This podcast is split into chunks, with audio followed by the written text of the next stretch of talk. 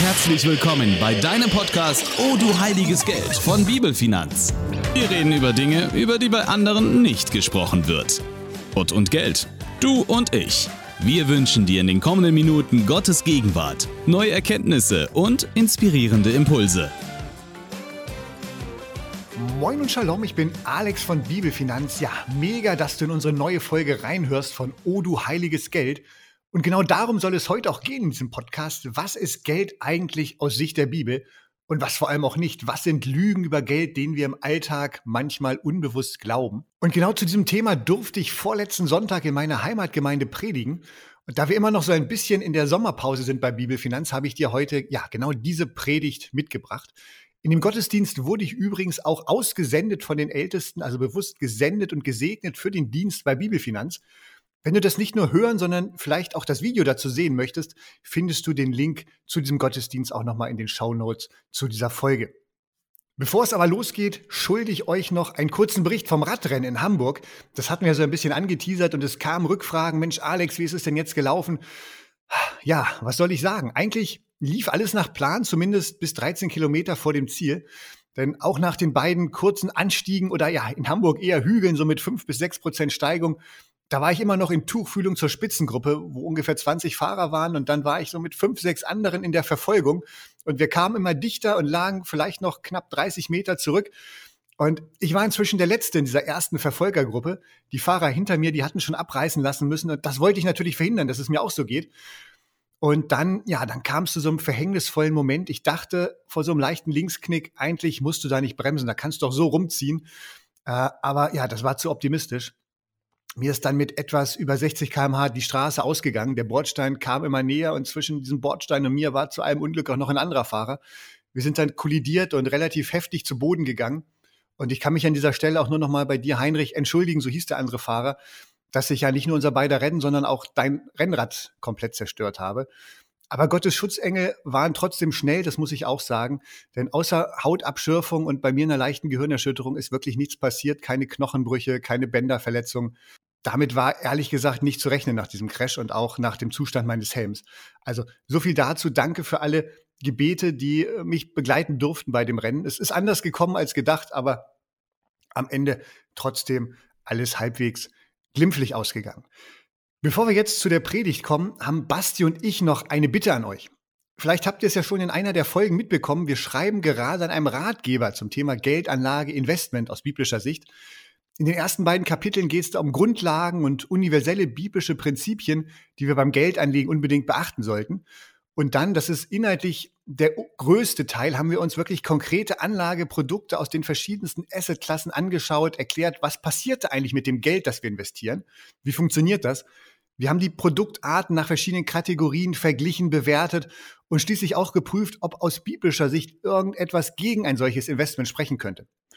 Und ganz am Ende des Ratgebers geben wir dann noch Tipps, wie du aus diesen ganzen einzelnen Informationen deine eigene Investmentstrategie entwickeln kannst. Und wir sind jetzt in so einer Phase, wo ein paar Leute aus verschiedenen Fachrichtungen drüber lesen, uns Feedback geben und wir suchen noch eine weitere Person, die Lust und Zeit hat, uns dabei zu unterstützen, das Ganze zu lesen und uns Feedback zu geben. Und jetzt kommst du nämlich ins Spiel. Wenn das Thema Investment aus biblischer Sicht für dich spannend klingt und du auch Zeitfenster hast bis Ende September, also September 2022, ich weiß nicht, wann du diese Folge hörst, wir reden von September 2022, wenn du bis dahin noch Zeit hast, circa 300 A4 Seiten zu dem Thema zu lesen und uns Feedback zu geben zu unserem Skript, ja, dann schick uns super gerne eine E-Mail an info@bibelfinanz.de und beschreib einfach kurz, warum gerade du super geeignet bist für diese Aufgabe, uns Feedback zu geben zum Thema Investment. Wir freuen uns, von euch zu lesen und dann auch ganz bald auf das Feedback von einem Podcast-Hörer oder einer Podcast-Hörerin zu unserem Ratgeber fürs Investment. Also macht mit, schreibt uns an info@bibelfinanz.de und jetzt genug der Vorrede. Ich wünsche euch eine mega gesegnete Zeit mit der Fragestellung, was ist eigentlich Geld aus Sicht der Bibel? Wir sind da ziemlich stark geprägt von der Welt, von, von weltlichen Ansichten über Geld. Aber das möchte ich heute Morgen bewusst mal so ein bisschen aufeinander prallen lassen. Was sind weltliche Maßstäbe zum Thema Geld? Was sind biblische Maßstäbe? Und ich muss euch auch ein bisschen vorwarnen, es kann sein, dass in, in deinem Mindset, in deiner Gedankenwelt es vielleicht auch manches ein bisschen aufeinander prallt heute Morgen. Weil du vielleicht feststellst, oh, da bin ich an dem einen oder anderen Punkt doch ein bisschen weltlich geprägt. Aber wenn das so ist und ich dich vielleicht ein bisschen herausfordere heute Morgen, dann nur aus diesem einen Grund, was ich vorhin in unserem Statement, in unserer Mission ähm, geschrieben hatte. Es geht darum, dass wir mit unserem Herzen enger an Jesus Christus kommen, dass wir mit unserem Herzen wieder ungeteilt bei Jesus sind. Das ist letztendlich das Ziel der ganzen Übung. Und jetzt lasst uns einfach mal anfangen. Ich möchte starten mit einer Frage an euch. Was ist Geld eigentlich aus eurer Sicht? Was ist Geld für euch? Ruft das vielleicht einfach mal so ein bisschen rein? Ein Tauschmittel. Mhm. Sicherheit.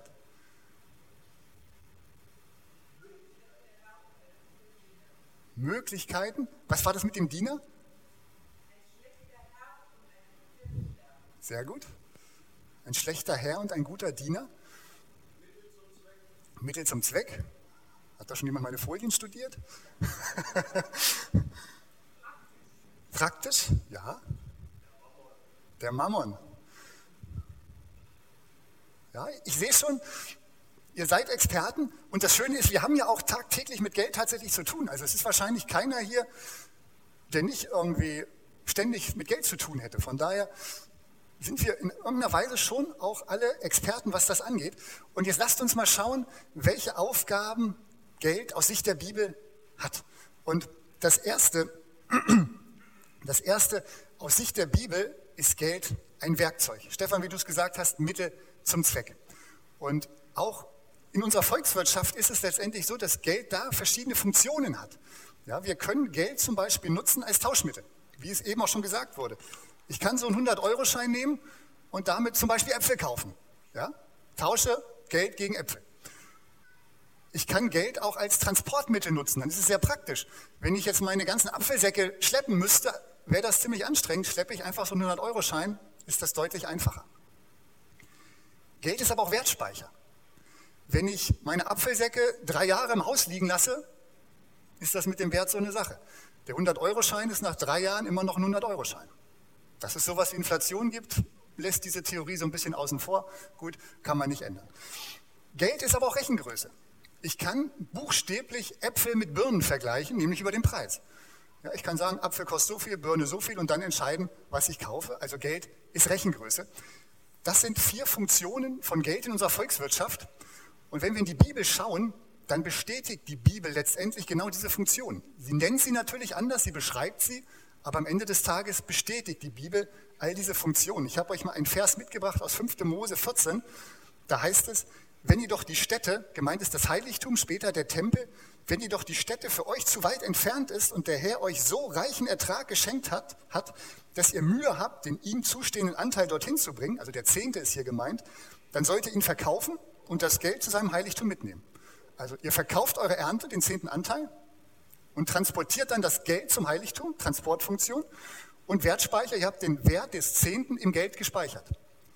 Und dann heißt es weiter, dort am Heiligtum kauft für das Geld, was euer Herz begehrt. Rinder, Schafe, Ziegen, Wein, Bier, was ihr wollt. Wir tauschen das Geld zurück in Waren, um sie dann zu opfern, Geld als Tauschmittel. Und wir nutzen es als Rechengröße. Wir können entscheiden, überlegen, kaufe ich ein Rind oder für den Preis lieber zwei Schafe und eine Ziege. Ihr seht, die Funktionen sind bestätigt. Und ich möchte euch das Ende dieser Stelle auch nicht vorenthalten, denn dann heißt es, genießt alles mit euren Familien in der Gegenwart des Herrn, eures Gottes und seid fröhlich dabei. Im alten Israel gab es drei Zehnte, nicht nur den Zehnten, so wie wir uns das heute vielleicht vorstellen, vorstellen, Entschuldigung, sondern es gab auch diesen Festzehnten.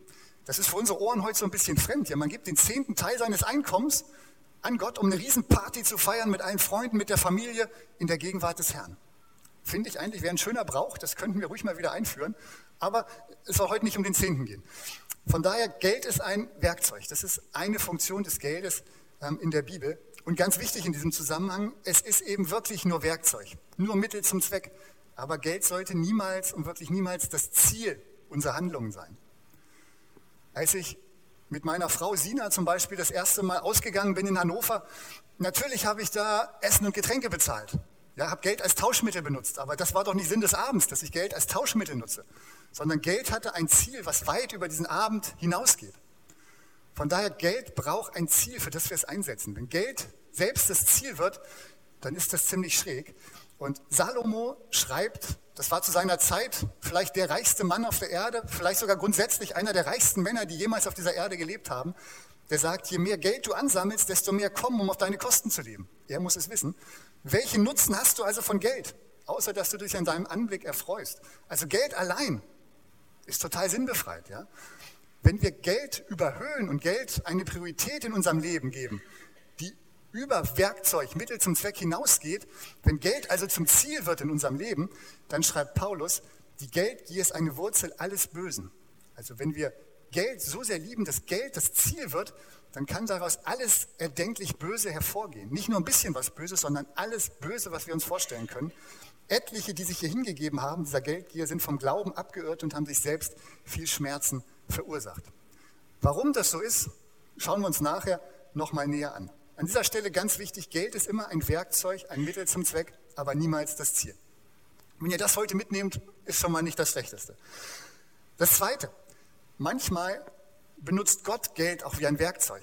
Manchmal wie ein Hammer, um in unserem Leben zu wirken, manchmal auch vorsichtig, indem er vielleicht ein bisschen an uns schleift.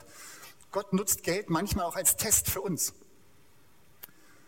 Jesus sagt, wenn ihr also im Umgang mit dem ungerechten Mammon schon nicht treu seid, Wer wird euch dann das Wahre, das Wahrhaftige, das himmlische Gut anvertrauen?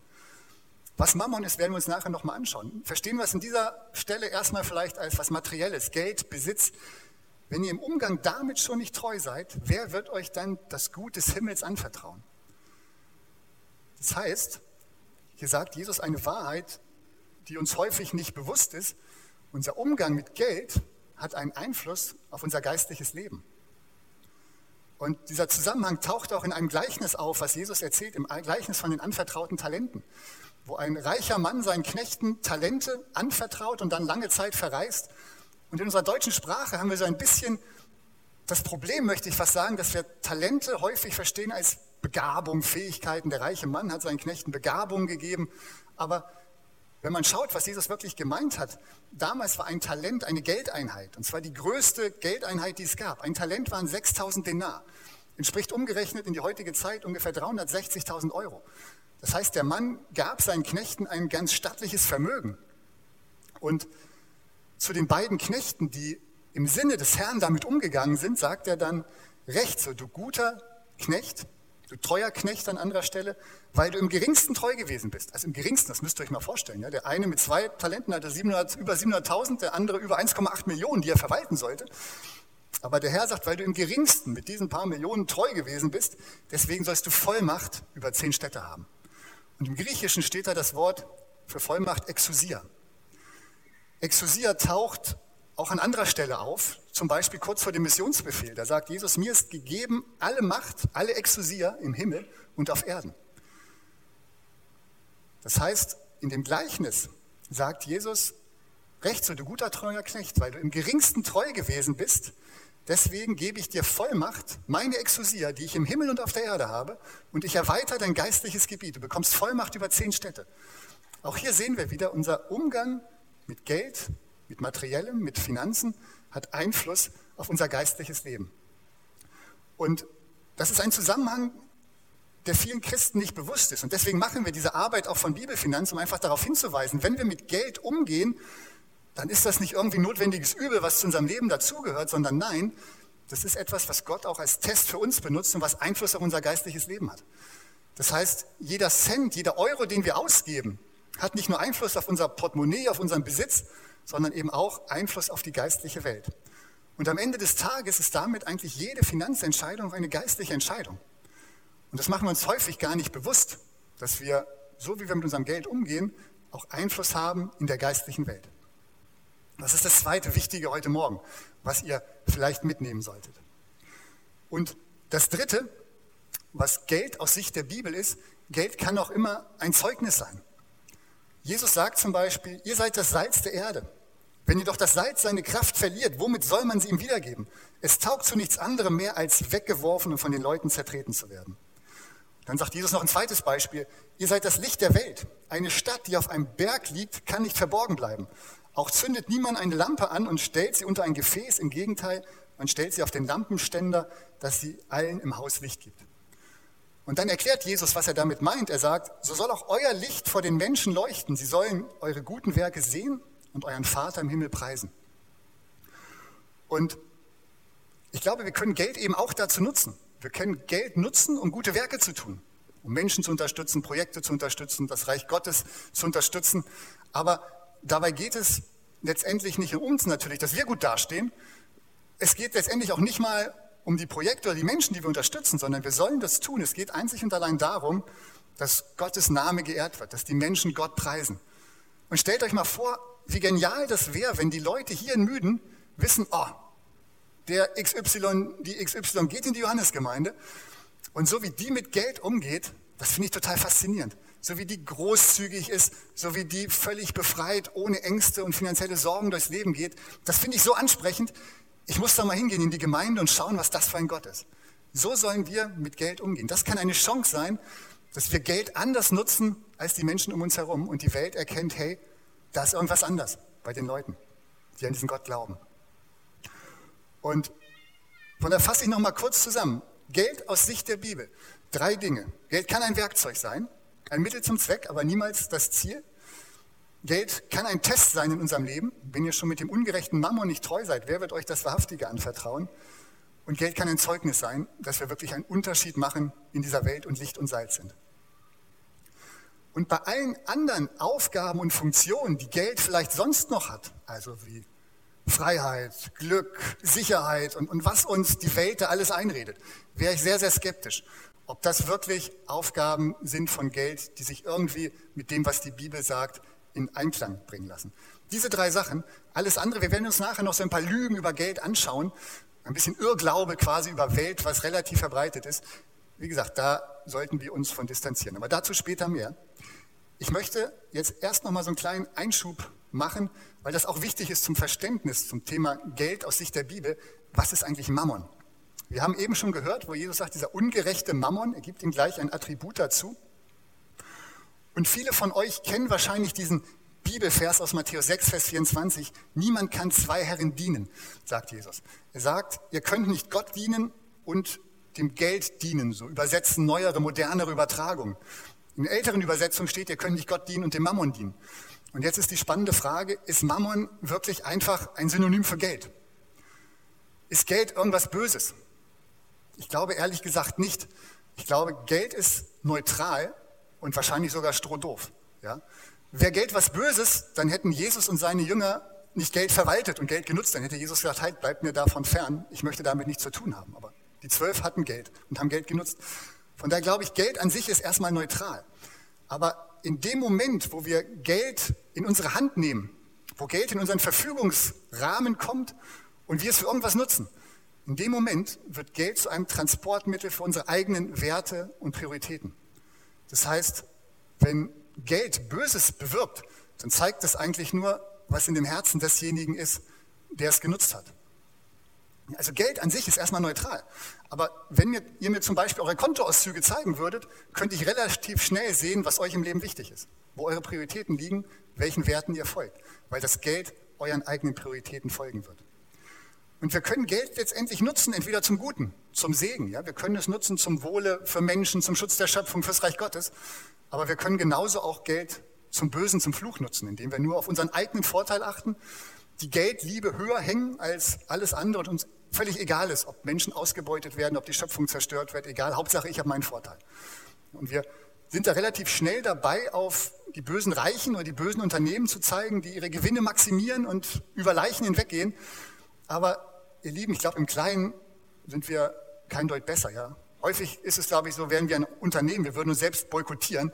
Wenn wir nur auf den Preis schauen und alles andere ausblenden, was vielleicht dahinter steht, ob Menschen dadurch ausgebeutet, Schöpfung zerstört wird, sind wir letztendlich kein Deut besser als die reichen und die bösen Unternehmen, auf die wir so gerne schimpfen. Die Bibel ist da relativ klar. Die Bibel sagt, hasst das Böse, liebt das Gute. Also, nutzt Geld nicht zum Bösen, zum Fluch, zum Tod, sondern nutzt auch das Geld zum Guten, zum Segen, zum Leben. Ja? Und letztendlich nur du selbst kannst entscheiden, wie du das Geld einsetzt. Ja? Das kannst du auch wiederum nicht an deinen Banker, deinen Versicherungsvertreter, deinen Anlageberater delegieren, nicht mal an deinen Ehepartner. Als Ehepaar seid ihr vielleicht zusammen dafür verantwortlich, wie ihr Geld nutzt, aber diese Verantwortung können wir nicht wegschieben oder irgendjemand anders geben. Aber das ist mehr so ein, so ein kleiner Side-Fact. Die, die Ausgangsfrage war ja, was ist Mammon? Und wenn Mammon jetzt kein Synonym für Geld ist und Geld nichts Böses ist, bleibt die Frage, was ist dann Mammon? Und ich glaube, Mammon ist eine geistliche Macht, so wie Paulus sie in Epheser 6, Vers 12 beschreibt. Er schreibt da, denn unser Kampf richtet sich nicht gegen Wesen von Fleisch und Blut, sondern gegen die Mächte und Gewalten der Finsternis, die über die Erde herrschen, gegen das Herr der Geister in der unsichtbaren Welt, die hinter allem Bösen stehen.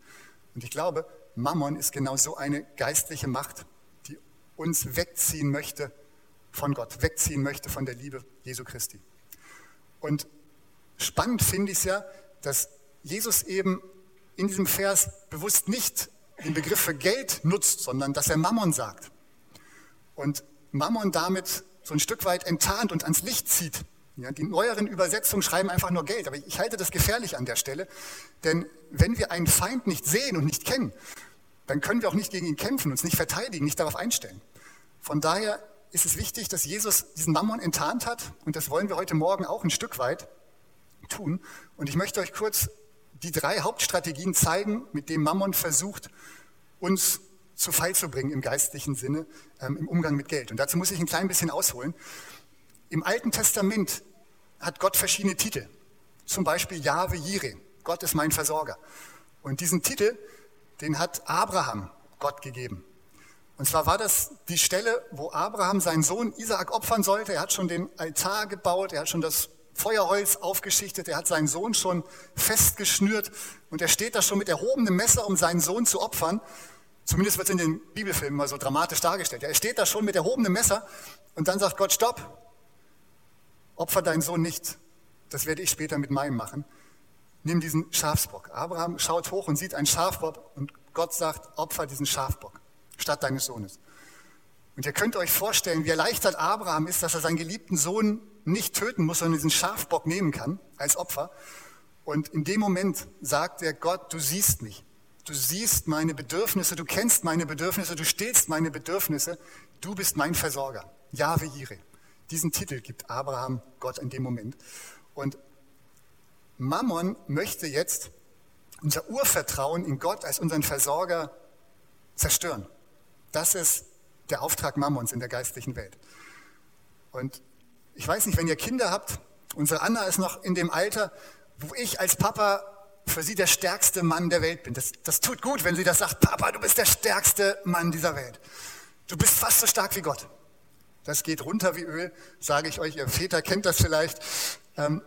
Und Anna hat einfach dieses Urvertrauen in mich, dass ich sie beschütze, dass ich sie versorge. Und genau das wünscht sich Gott letztendlich auch für uns, von uns, dass wir dieses Urvertrauen in ihn haben, dass er unser Versorger ist, so wie Abraham das damals erlebt hat. Und jetzt kommt Mammon und versucht, dieses Vertrauen, dieses Urvertrauen in Gott als unseren Versorger zu zerstören. Und er nutzt dazu drei Strategien vor allem, die in einem Gleichnis von Jesus auftauchen. Das ist mir auch erst sehr viel später bewusst geworden. Ähm, Lukas, ich glaube, du hattest darüber gepredigt, als du einmal hier bei uns gepredigt hast. Und da kamen diese drei Punkte und ich dachte, ja, genau das ist es. Jesus erzählt das Gleichnis, wo das Wort ausgesät wird und auf verschiedene Böden fällt. Und unter anderem fällt manches unter das Dorngestrüpp. Und da sagt Jesus, wieder bei anderen ist es wie mit der, ist es wie mit der Saat, die ins Dorngestrüpp fällt. Sie hören das Wort, doch die Sorgen dieser Welt, die Verlockung des Reichtums und die Begierden nach anderen Dingen gewinnen Raum und ersticken das Wort und es bleibt ohne Frucht. Und jetzt lasst uns einmal kurz auf diese drei Strategien schauen, die Mammon da hat, die Sorgen dieser Welt. Vielleicht kennt ihr das, Versorgungsängste. Vielleicht sollte ich eher fragen, wer kennt sie nicht? Da werden sich wahrscheinlich weniger melden. Aber wir hatten Corona hinter uns, ja, wo die Versorgungsängste hochkochen. Wir haben jetzt den Krieg in der Ukraine. Wir haben Inflation, die Energiepreise steigen, die Nahrungsmittelpreise steigen. Andere Preise werden im Nachgang auch steigen. Und wenn das Geld vielleicht so schon knapp war, der Monat mehr Tage als Geld hatte und das kommt jetzt noch dazu, da kann man sich Sorgen machen, ja. Und Mammon ist ein Meister darin, uns diese Sorgen einzureden, diese Sorgen in uns groß zu machen, dass unsere Gedanken nur noch um diese Sorgen kreisen. Und häufig ist es dann so, dass wir mehr Zeit und auch mehr Kraft, denn es kostet Kraft, in diesen Sorgen gefangen zu sein. Dass wir mehr Zeit und Kraft aufwenden, als eigentlich nötig wäre, denn Gott sagt, ich bin dein Versorger. Und vielleicht denken wir, oh, ich muss meine Versorgung jetzt selbst in die Hand nehmen. Ich gehe noch ein bisschen schwarz arbeiten, um das Minus aufzufangen. Ja? Und ich möchte euch heute Morgen wirklich herausfordern und fragen, wer oder was ist dein Versorger? Jesus sagt, macht das Reich Gottes zu eurem wichtigsten Anliegen. Lebt in Gottes Gerechtigkeit und er wird euch all das geben, was ihr braucht. Macht Gottes Königreich zur obersten Priorität in eurem Leben, in eurem Leben und Jesus wird euch alles geben, was ihr braucht. Nicht unbedingt Reichtum, nicht Überfluss, aber das, was ihr braucht. Von daher die Frage, wer oder was ist dein Versorger? Und um das nicht, damit das nicht falsch rüberkommt, ja, Versorgung im Sinne der Bibel heißt nicht, ich lege mich aufs Sofa und warte, äh, bis diese Geldscheine irgendwie aus der Lecke regnen ja, und ich Versorgung habe. Das heißt es nicht. Versorgung geschieht immer durch das Zusammenspiel von Gottes Wirken und dem Arbeit unserer Hände.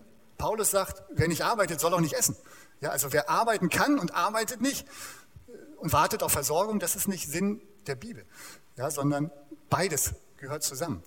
Aber trotzdem ist nicht unser Arbeitgeber unser Versorger, nicht unsere Rentenversicherung, nicht vielleicht unsere Immobilien oder was auch immer, sondern Gott ist dein Versorger.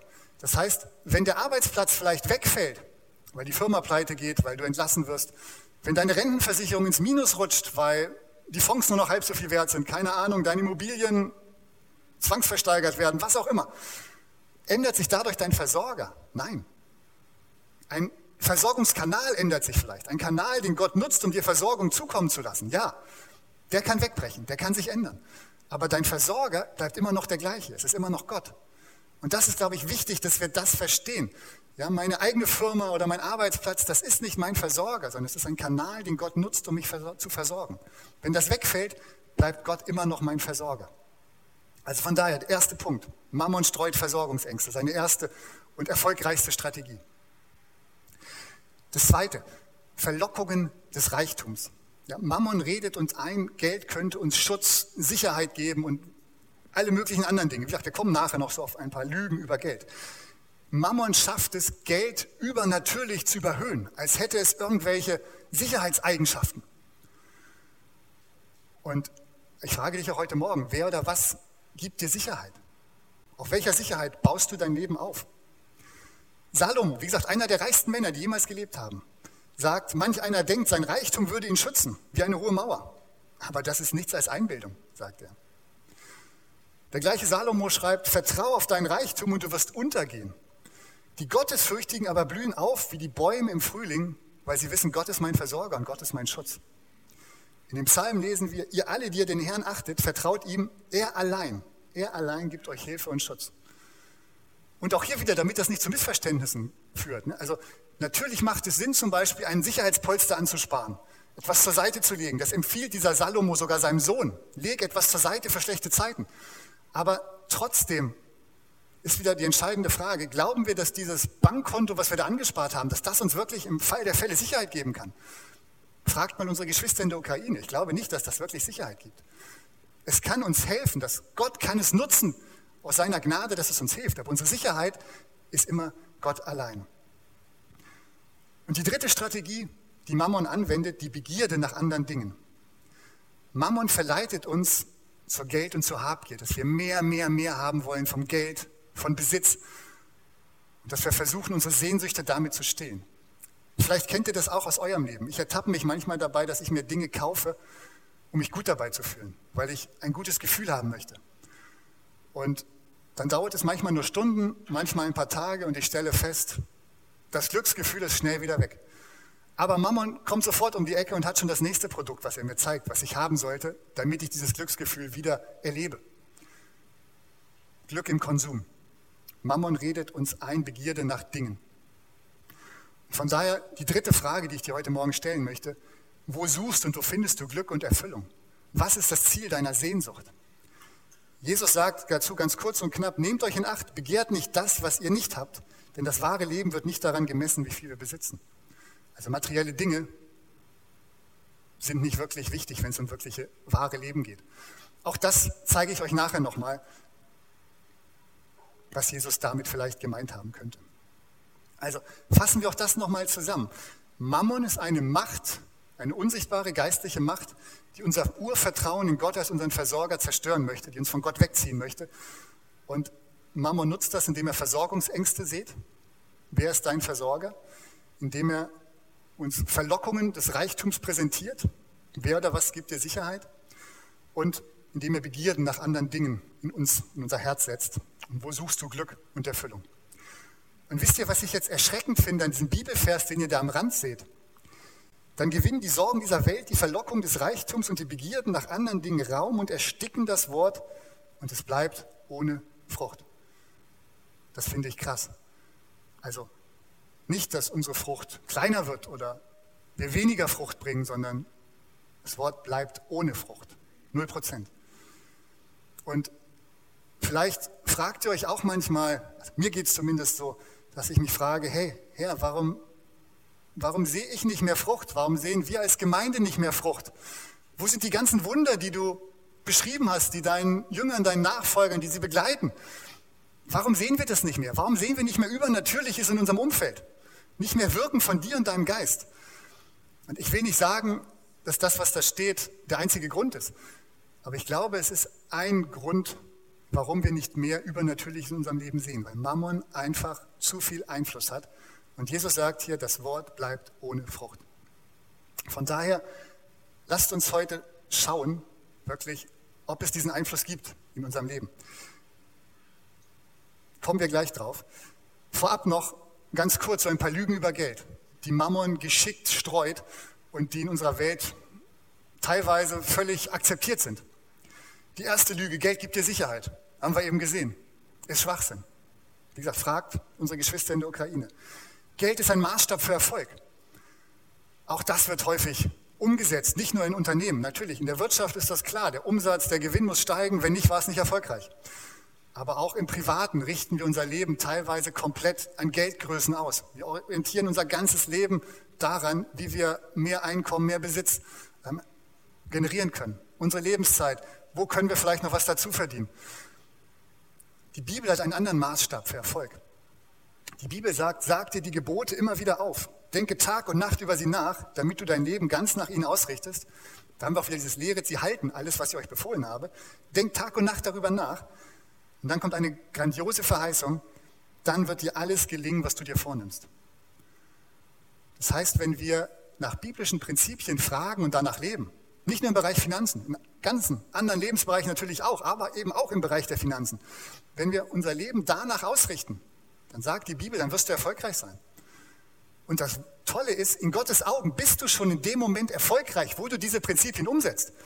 Das muss in, Augen, in den Augen der Welt nicht nach Erfolg aussehen. Ja, vielleicht kommt da kein Gewinn bei raus, aber in Gottes Augen ist es schon dann erfolgreich, wenn du das umsetzt. Das ist der biblische Maßstab für Erfolg. Eine andere Lüge, Geld macht glücklich.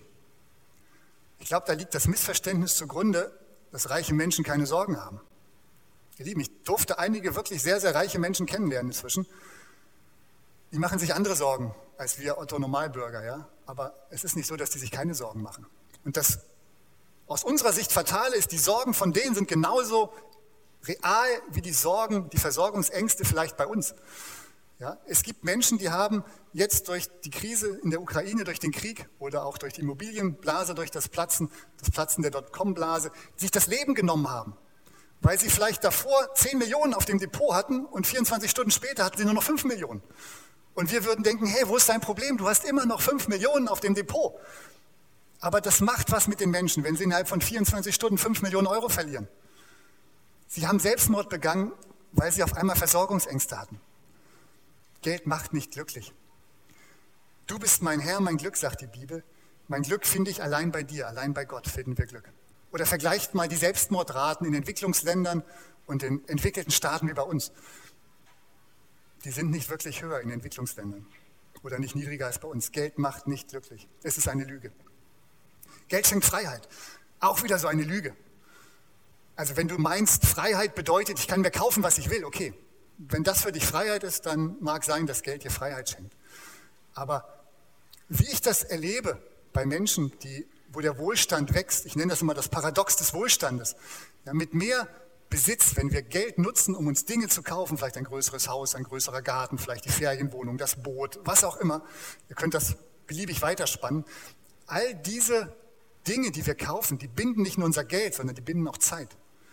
Und ich erlebe das immer wieder, dass reiche Menschen wie so einem goldenen Käfig leben. Okay, der Käfig ist nicht vollgeschissen, das ist ein Vorteil, ja, aber es ist ein Käfig, weil sie so viele Verpflichtungen haben in ihrem Leben durch das, was sie sich mit ihrem Geld angeschafft haben.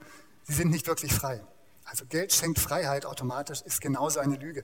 In der Bibel heißt es, wenn euch also der Sohn Gottes befreit, dann seid ihr wirklich frei. Oder wo der Geist des Herrn ist, da ist Freiheit, aber nicht da, wo Geld ist. Geld ist eine Garantie für Zufriedenheit. Auch das ist so eine Sache. Ja, wenn ich aus meinem eigenen Leben erzählen darf, als ich angefangen habe, mich selbstständig zu machen, habe ich geschaut, wie andere in dem Bereich auch mit ihrem Geld umgehen, was die für Autos fahren, was die mit dem Geld machen. Und ich war ständig unzufrieden, weil ich mich immer mit anderen verglichen habe. Und heute glaube ich, wenn wir nicht lernen, mit wenigem zufrieden zu sein, dann kann sich unser Gehalt verdoppeln, verdreifachen. Wir werden auch dann nicht zufrieden sein, wenn wir es nicht gelernt haben, für uns zu wissen, was gut und genug für uns selbst ist. Paulus schreibt, ich habe gelernt, mit dem zufrieden zu sein, was ich habe. Ob ich nun wenig oder viel habe, ich habe gelernt, mit jeder Situation fertig zu werden. Ich kann einen vollen oder einen leeren Magen haben, Überfluss erleben oder Mangel leiden. Alles ist mir möglich durch Christus, der mir die Kraft gibt, die ich brauche. Da haben wir es wieder. Bei Christus, da finden wir die Quelle und die Ursache für Zufriedenheit. Und dann ist Zufriedenheit unabhängig vom Kontostand, unabhängig vom Depotstand. Bei Christus finden wir Zufriedenheit, aber nicht im Geld. Geld ist ein Maß für deinen Selbstwert. Ich glaube, das passiert häufig eher unbewusst, dass wir unser Selbstwertgefühl davon abhängig machen, was für eine Summe auf unserem Gehaltscheck steht. Und natürlich ist es doof, wenn du wichtige Arbeit machst, aber einen bescheidenen Lohn dafür bekommst. Ja, da müssen wir nicht drüber reden. Natürlich ist es ungerecht. Und dann stellt sich so ein anderer in der Bildzeitung hin und sagt, ich arbeite nur vier Stunden am Tag und kriege Millionen dafür. Okay, natürlich fühlt man sich dann nicht gut. Aber ihr Lieben, macht euer Selbstwert nicht daran fest, bitte. Ja, euer Selbstwert ist so viel wichtiger und größer als Geld, so was Vergängliches, was ihr vielleicht für eure Arbeit bekommt. Wenn ihr euren Selbstwert an irgendwas festmachen möchtet, dann hat, macht, festmachen möchtet, da hat die Bibel auch da einen guten Vorschlag. Seht doch, wie groß die Liebe ist, die uns der Vater erwiesen hat. Kinder Gottes dürfen wir uns nennen und wir sind es tatsächlich. Ich glaube, wenn wir unseren Selbstwert an irgendwas festmachen wollen, dann daran, dass wir Kinder Gottes sind. Ja, das ist etwas, was uns niemand nehmen kann. Keine Krise, kein Krieg, Freundschaften, sogar Beziehungen können leider Gottes scheitern.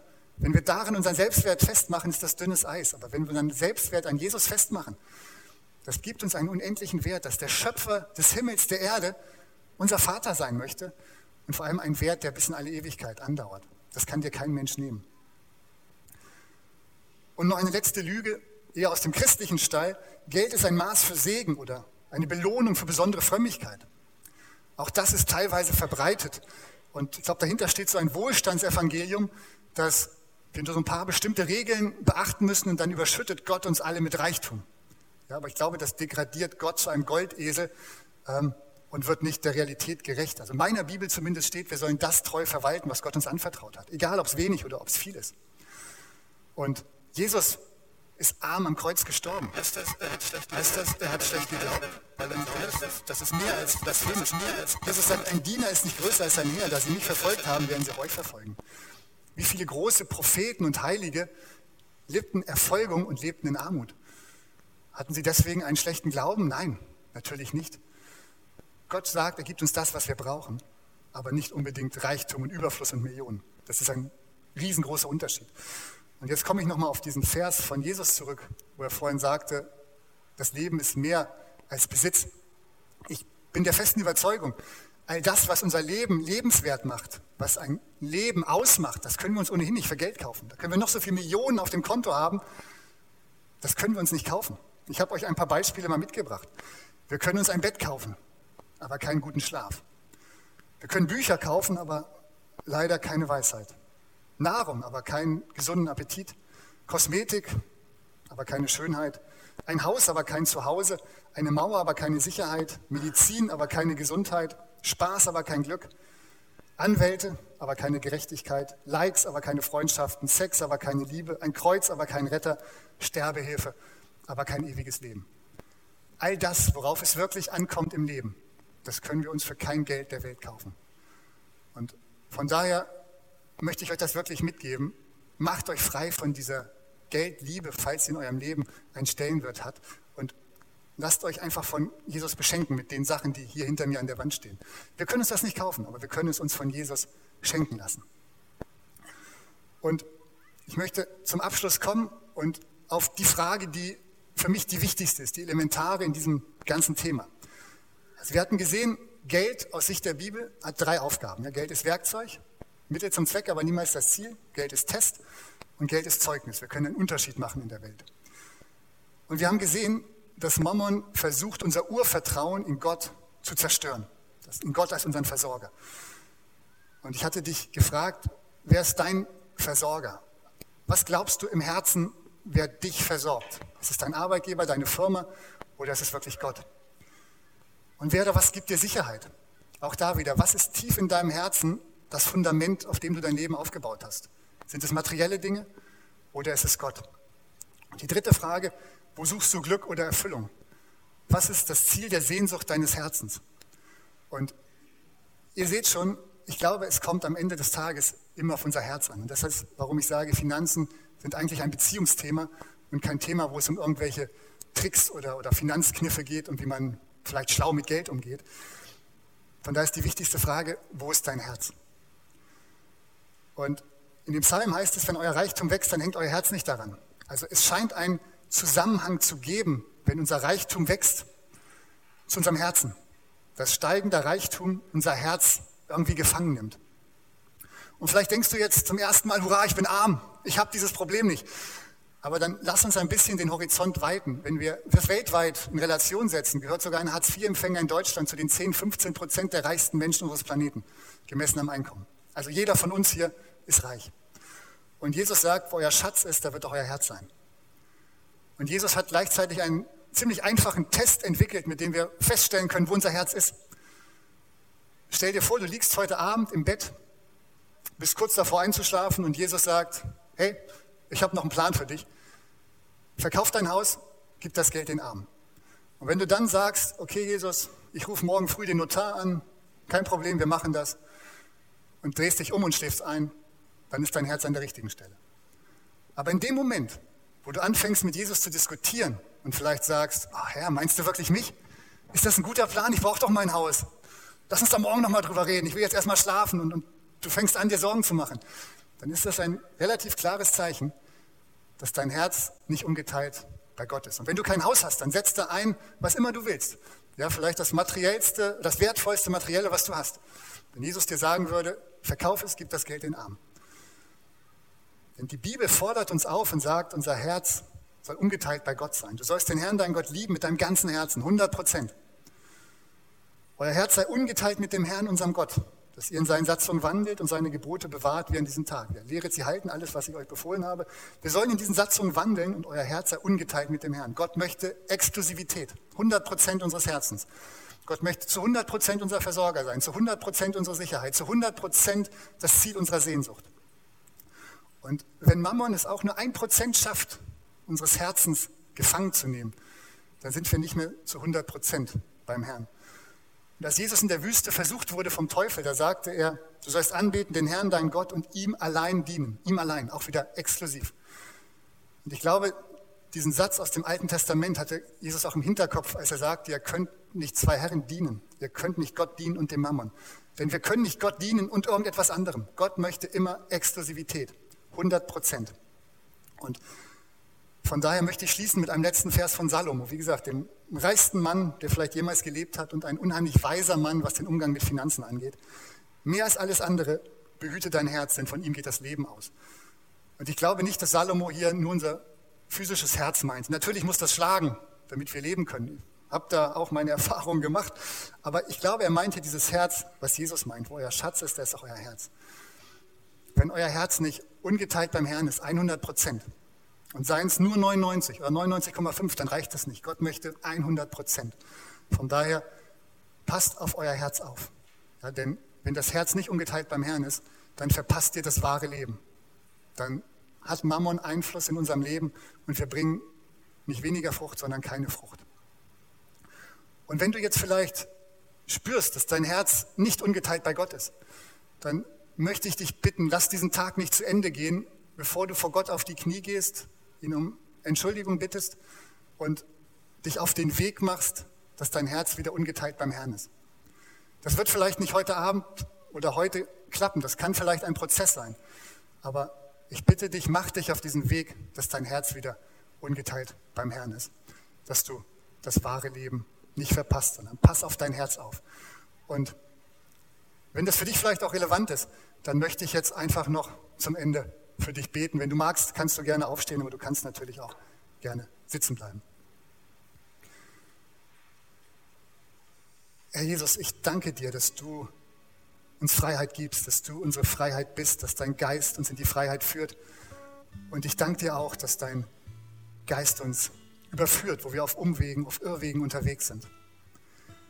Ja, und ich danke dir, dass du Mammon ans Licht gezogen hast, dass du ihn enttarnt hast, dass du das damals tust, dass du das heute tust.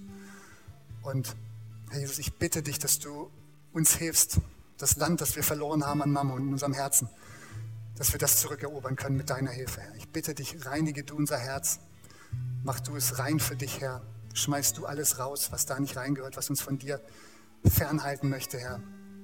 Ich bitte dich so sehr, dass du uns da ganz nah zu dir ziehst und wirklich uns ein Herz schenkst, das rein ist von allem, was nicht in deinem Sinne ist, sondern das ungeteilt bei dir ist, Herr.